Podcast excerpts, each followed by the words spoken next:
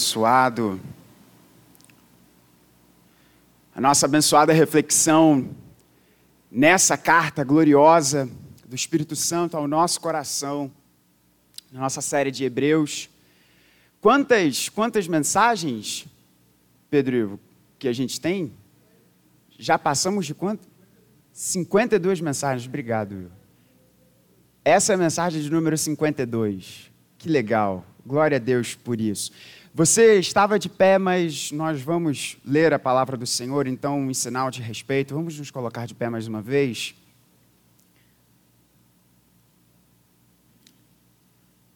A passagem é exatamente aquela que nós paramos no domingo retrasado e se encontra no verso de número 32 do capítulo 11 de Hebreus.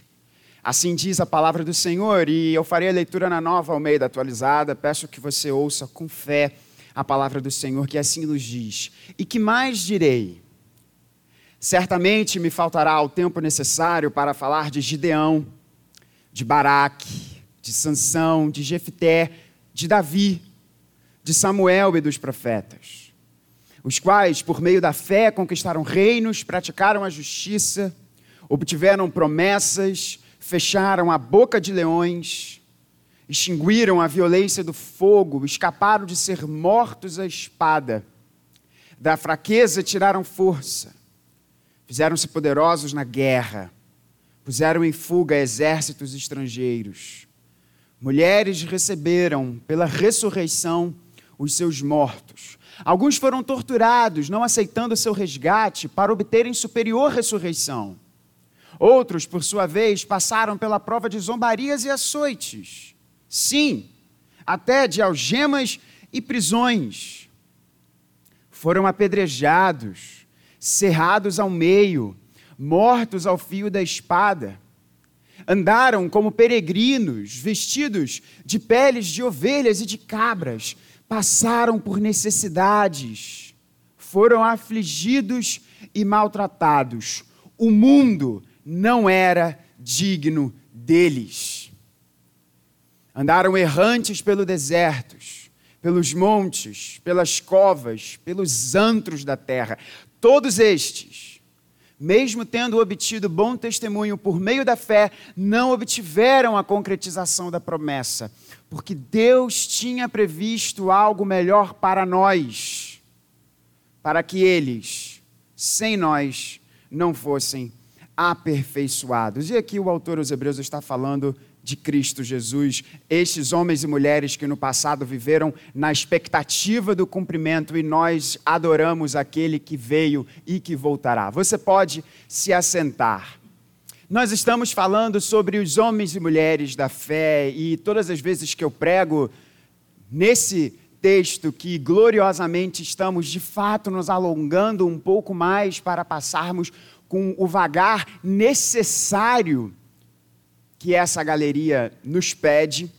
Sempre tenho dito que o papel de Hebreus 11 aqui, nesta carta, cujo tema principal é não desanime, prossiga para aquilo que Deus chamou, para, chamou você, para o ministério que Deus te chamou, para a missão do reino não importando as suas circunstâncias, Deus chamou você para uma missão. Portanto, não desanime, vá à frente, siga, prossiga, avance. Não desanimando, porque Cristo Jesus é superior a tudo e a todos. E Hebreus 11 nos é colocado para mostrar que nós não estamos sozinhos nessa missão. Pelo contrário, olhamos para a história e quão tristes nós somos quando nós não olhamos para a história. Nós olhamos para a história e vemos homens e mulheres sujeitos às mesmas paixões que nós estamos sujeitos. Assim como Tiago escreve sobre Elias, né? Homens e mulheres sujeitos às mesmas paixões, sujeitos aos mesmos problemas que nós hoje enfrentamos, apenas com uma roupa e uma configuração um pouco diferente, mas os problemas eram os mesmos, as dificuldades eram as mesmas.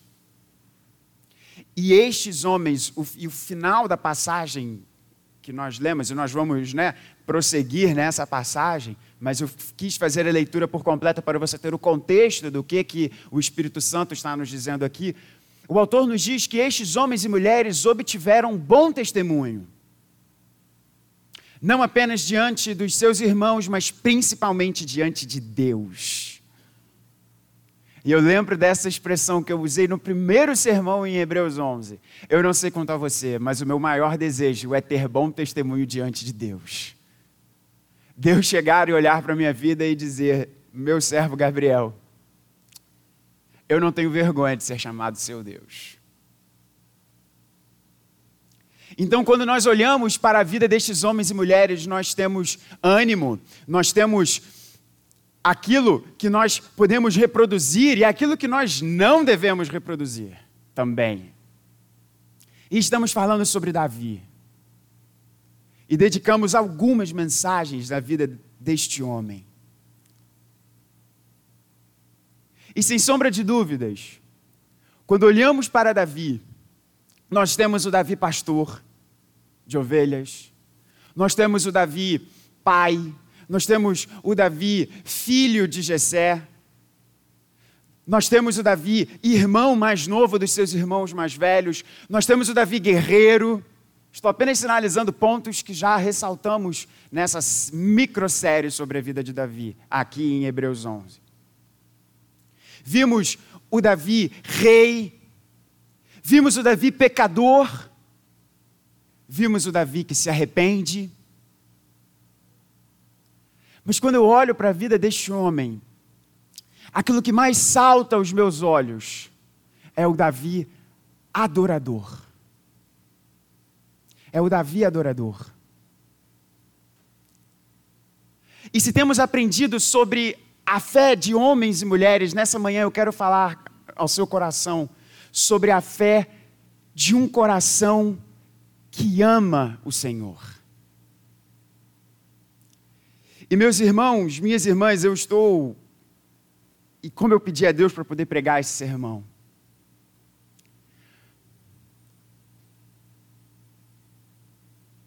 Afinal de contas, é o primeiro sermão que eu prego após ouvir a notícia dos céus que Deus visitou a nossa tenda.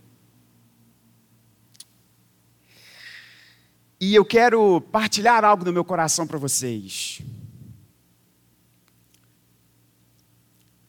Tenho pensado muito sobre isso e tenho certeza que tenho certeza que o André também já pensou sobre isso nesses dias em que bate um medo, bate um medo de pensar assim, caramba, e agora? Como que, como que as coisas vão acontecer? Eu olho para o meu pai, meu pai, eu, eu realmente, eu realmente vou chegar um dia desavisado lá na casa deles e, e, e eu vou ver meu pai com capa, pousando. Eu achava que meu pai era um super-herói, hoje em dia eu tenho certeza. E vejo o pai que ele é e fico pensando, cara, eu, eu, eu não sou nem, eu não sou nem o, a sujeirinha do chinelo. E agora, como que vai ser? E tenho conversado muito com Deus. E algo que tem tomado o meu coração. E se aplica não apenas isso em relação à vida deste bebê do tamanhozinho de uma lentilha, mas se aplica a todos nós. Isso que eu tenho refletido, conversado com o Senhor. Meus irmãos, não há nada mais importante, não há nada mais importante do que um coração que ame ao Senhor. Essa última semana, e, e, e essa é uma mensagem um pouco mais breve, talvez aí reflexões de um de um homem que quer amar mais o Senhor. E eu falei com Deus, Senhor, eu, eu, eu, eu trabalho muito. Eu trabalho muito. Coitado, meu, meu seminarista, meu tutelado, quer uma conversa comigo. Todas as vezes que a gente tentou essa semana, alguma coisa aconteceu porque eu estava no trabalho. Eu fico brincando. Se tem uma coisa que as pessoas não vão poder falar em relação a mim, é que o Gabriel não trabalhava. Mas eu não quero que o meu filho ou minha filha olhem para mim e lembrem-se de mim como um, um homem que trabalhava muito. Eu quero ser percebido, eu quero ser olhado, eu quero que as minhas ovelhas, eu quero que os meus amigos me, me vejam. Está aí um homem que ama a Deus, cujo coração pulsa pelo Senhor, cujos olhos marejam quando leem sobre o coração do seu Senhor Jesus.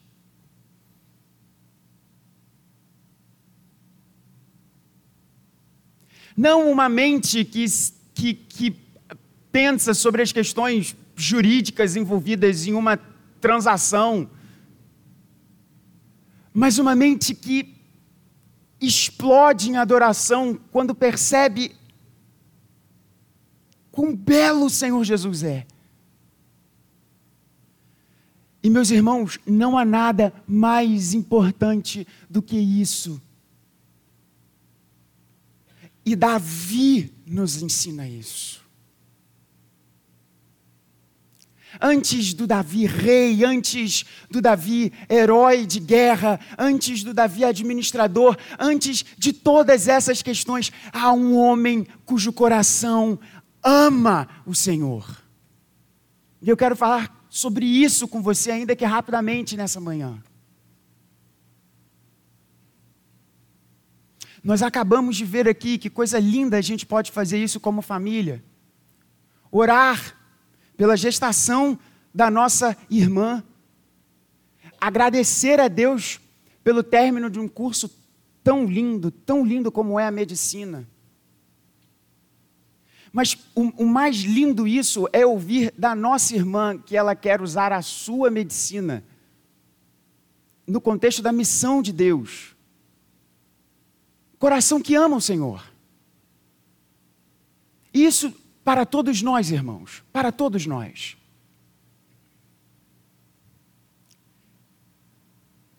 Portanto, pulsa o Davi poeta, o Davi salmista, o Davi que escreveu tantas canções para Deus. E nessa reflexão sobre um coração que ama o Senhor, eu quero pensar dois pontos de um dos salmos mais emblemáticos escritos por Davi. Não é o salmo de número 23, e poderia ser o salmo de número 23, na verdade, mas eu quis trazer um dos salmos que Spurgeon dizia que não é um chamado às armas. E aqui a gente tem Davi que guerreou muito mas é um chamado aos adoradores. E é o Salmo de número 63.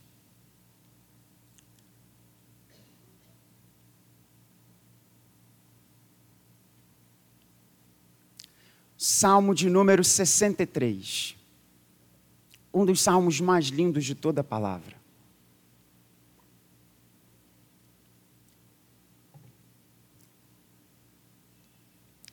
E eu vou entoar este salmo. E nós vamos pensar dois pontos aqui nele para nossa reflexão nessa manhã. Ouça o que, nesse momento, o rei Davi, já no final da sua vida, porque aqui a unanimidade dos, dos, comentaristas coloca que Davi escreveu neste salmo quando ele estava no deserto de Judá, fugindo da rebelião feita pelo seu filho mais velho, Absalão. Então nós temos aqui um Davi experimentado pelo tempo, um Davi que já é rei há muito tempo em Israel, e ele escreve essa preciosidade ao nosso coração. Ó oh Deus, tu és o meu Deus eu te busco ansiosamente. A minha alma tem sede de ti. O meu corpo te almeja como terra árida, exausta e sem água. Assim, quero ver-te no santuário, para contemplar a tua força e a tua glória, porque a tua graça é melhor do que a vida. Os meus lábios te louvam. Assim, eu te bendirei enquanto viver, em teu nome levanto as mãos. Como de saborosa comida se farta a minha alma, e com júbilo nos lábios a minha boca te louva. No meu leito, quando de ti me recordo, e em ti medito durante as vigílias da noite. E aqui um dos versos meus favoritos em toda a palavra de Deus. Porque tu tens sido o meu auxílio, à sombra das tuas asas, eu canto de alegria. A minha alma apega-se a ti, a tua mão direita me ampara. Porém, os que procuram destruir a minha vida descerão às profundezas da terra. Serão entregues ao poder da espada e virão a ser pasto dos chacais. Mas o rei se alegrará em Deus. Quem por ele jura se gloriará. Você tapará a boca dos que proferem mentira. Que salmo maravilhoso. Que salmo maravilhoso. Quando mais nós lembramos o contexto, essa fala final de Davi, era justamente porque estavam armando um, um, um verdadeiro golpe para tirá-lo do trono. E quem estava capitaneando isso tudo era o seu filho amado Absalão. Esse filho que depois Davi vai prantear quando morre, dizendo: Meu filho, meu filho Absalão, este homem que queria matar o seu pai. Este Davi, rei. Não um homem desprovido de posses, desprovido de poder, desprovido das coisas que a nossa cultura valoriza. Ele tinha isso tudo, no entanto, ele diz: o rei se alegrará. O rei se alegrará em Deus. Em primeiro lugar, irmãos, a fé de um coração que ama o Senhor. É a fé que presta atenção nas palavras que foram cuidadosamente escolhidas. Um coração que experimenta o relacionamento com Deus. Que experimenta que Deus é um Deus relacional. O salmo começa: ó oh Deus, Tu és o meu Deus. Tu és o meu Deus.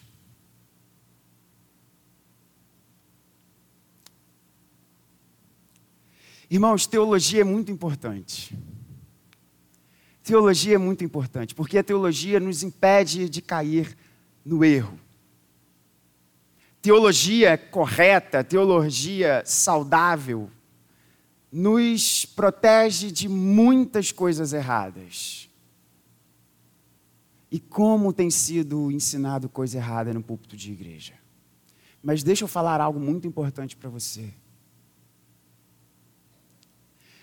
Você pode amontoar páginas e mais páginas das maiores mentes já entregues à igreja do Senhor ao longo de toda a sua existência. Mas se você não experimentar do relacionamento com Deus, nada disso importa. A teologia verdadeira, a teologia saudável, é aquela que faz o seu coração e os seus joelhos se dobrarem diante de Deus. A teologia saudável é aquela teologia que faz você ter o seu coração dizendo: Eu quero conhecer Jesus. Eu quero conhecer Jesus. Eu quero conhecer mais desse Deus. Eu quero saber mais o que ele pensa, o que ele quer, como ele age. Ó oh Deus, tu és o meu Deus. Tu não és o Deus dos meus pais. Tu és o meu Deus. Não o Deus dos meus pastores mas tu és o meu Deus. É lindo porque o poeta Davi, esse coração encharcado de amor pelo Senhor, ele poderia iniciar esse salmo dizendo: Senhor, tu és o Criador dos céus e da terra. Não é verdade isso? Isso é verdade.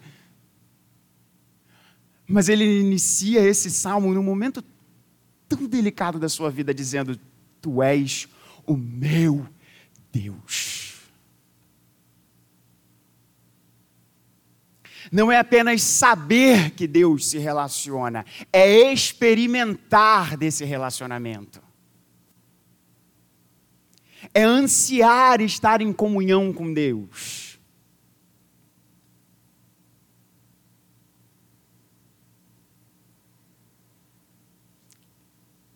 E pastoralmente eu faço essa pergunta a você.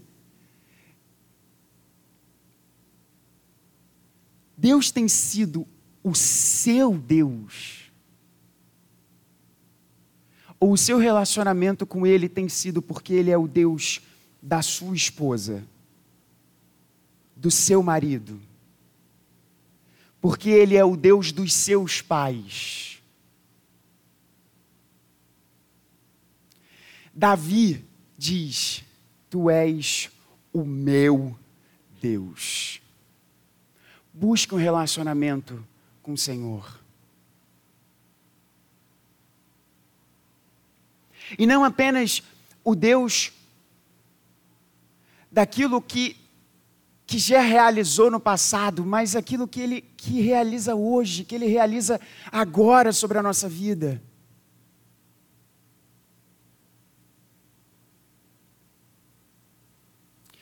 Um coração que ama o Senhor experimenta o relacionamento com Deus.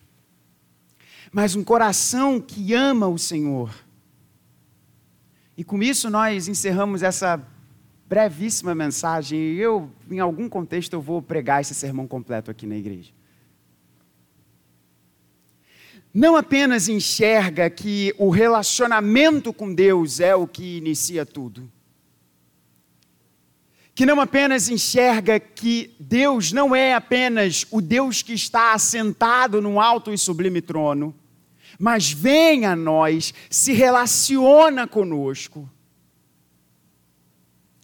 Que enxerga que tudo, tudo tem seu fundamento nessa confissão de aliança. Deus sendo o nosso Deus e nós sendo o seu povo. Mas que este relacionamento se dá, vive, se existencializa numa dinâmica de desejo e deleite. Palavras fortes nessa manhã. O relacionamento com Deus se opera num coração que ama o Senhor, numa dinâmica de desejo e deleite. Olha como o salmo nos é colocado. A minha alma tem sede de ti. O meu corpo te almeja como terra árida, exausta e sem água. Assim, eu quero contemplar a ti no teu santuário. Pois eu quero contemplar a tua força e a tua glória. E ele continua, não apenas dizendo sobre essa vontade, não apenas falando sobre este desejo, mas dizendo sobre o deleite de ver o que ele está desejando porque a tua graça é melhor do que a, minha, do que a vida, os meus lábios te louvam.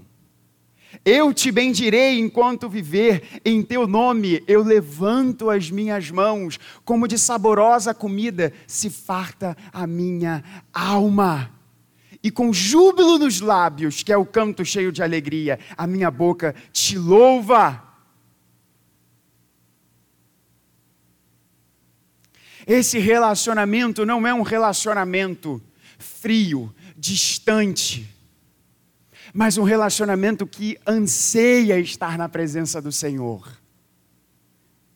E quando está diante do Senhor, percebe que não há nada melhor neste mundo inteiro.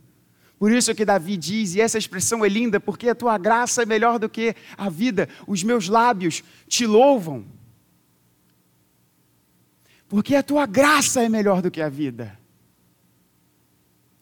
E nós não estamos falando de uma pessoa qualquer, nós estamos falando do rei da nação.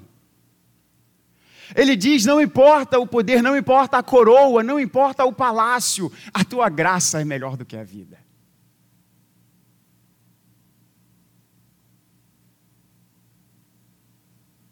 Meu irmão, você tem buscado o Senhor, você tem desejado o Senhor. desejado o Senhor.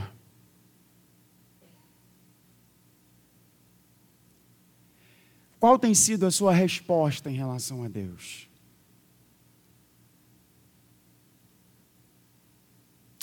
Essa semana, nós lemos lá em casa um dos relatos mais lindos de toda a Escritura, que é a restauração daquela nossa irmã que há anos sofria com fluxo de sangue ininterrupto. E nós lemos aquele texto, né, vida, lá em casa, que Lucas nos, nos relata. E nós ficamos maravilhados olhando o coração do nosso Senhor Jesus. E a gente falou lá em casa: que, que, que Jesus é esse? Que chama aquela mulher, olha para ela e fala: Filha, filha. Meu irmão, minha irmã, se encontra novamente com Jesus. Coloca o teu coração diante dele. Busque conhecer mais ao Senhor Jesus queira ter momentos com Ele, aqui dentro no santuário, mas fora também. Para que o seu coração seja como o coração deste homem, deste Davi, que dizia como que de saborosa comida, a minha alma se farta de ti. Um coração que ama ao Senhor, entende que e experimenta o seu relacionamento, enxerga nesse relacionamento uma dinâmica de desejo e deleite. Não é assim num casamento abençoado. Não é assim num relacionamento, nós não desejamos estar com quem nós amamos. E não apenas desejamos estar com quem nós amamos, mas quão glorioso é quando nós estamos com quem nós amamos. Não é tão gostoso quando nós estamos com os nossos amigos a quem nós amamos. Não é tão gostoso quando nós estamos com aquele ou aquela que Deus colocou para ser o nosso companheiro de vida. Quando nós estamos com, nosso, com os nossos filhos. Desejo de estar junto e deleite de viver essa comunhão. É esse o relacionamento que Deus nos chama para ter com Ele. E isso tudo, meus irmãos, nos leva para essa mesa. Isso tudo nos leva para essa mesa. Porque Davi tinha um coração que amava o Senhor. Mas essa mesa nos fala sobre o filho de Davi. Que sempre teve um relacionamento com o Pai. Desde a eternidade. Relacionamento tão perfeito que o Pai, diante deste filho de Davi, ele diz: Esse é o meu filho amado, nele eu tenho prazer. Esse filho de Davi que diz: O meu prazer é fazer a vontade do meu Pai. Esse filho de Davi que saía das multidões, que ia para os montes para ter horas de encontro com o Pai em oração. Esse filho de Davi que na cruz teve de dizer para o seu amado Pai: Meu Deus, meu Deus, por que me desamparaste? Porque naquele momento o Senhor Jesus estava recebendo em seu corpo a porta de acesso para o coração de todo adorador. Para abrir a porta, para que eu e você agora possamos adorar a Deus. Mesa, irmãos, é comunhão. E o Senhor Jesus foi tirado da comunhão com o Pai para que eu e você agora possamos dizer para Deus: Tu és o meu Deus. Para que a gente possa dizer isso, o Senhor Jesus teve de dizer para o Pai: Meu Deus, meu Deus, por que me desamparaste? Para que agora eu e você estejamos juntos à mesa, com o nosso Deus, com o amado da nossa alma. Ele foi feito pecado em nosso lugar. Portanto, nessa mesa agora, eu convido os presbíteros e os meus amados pastores para estarmos aqui juntos. Reafirme o seu voto, reafirme os seus votos de amor para com o Senhor. Consagre o seu coração para Deus. Consagre o seu relacionamento com o Senhor Jesus. Isso é mais importante do que qualquer cifra bancária, do que qualquer título, do que número de seguidores, do que qualquer empreendimento que eu e você possamos realizar na nossa vida. O mais importante é que as pessoas nos vejam e digam: ali está um homem que ama o Senhor, ali está uma mulher que ama o Senhor. Ali está uma mulher que busca o relacionamento com Deus. Ali está um homem que deseja a comunhão de Deus e tem prazer nessa comunhão. Que essa mesa seja um momento de comunhão profunda nossa com Deus. Que Ele nos abençoe.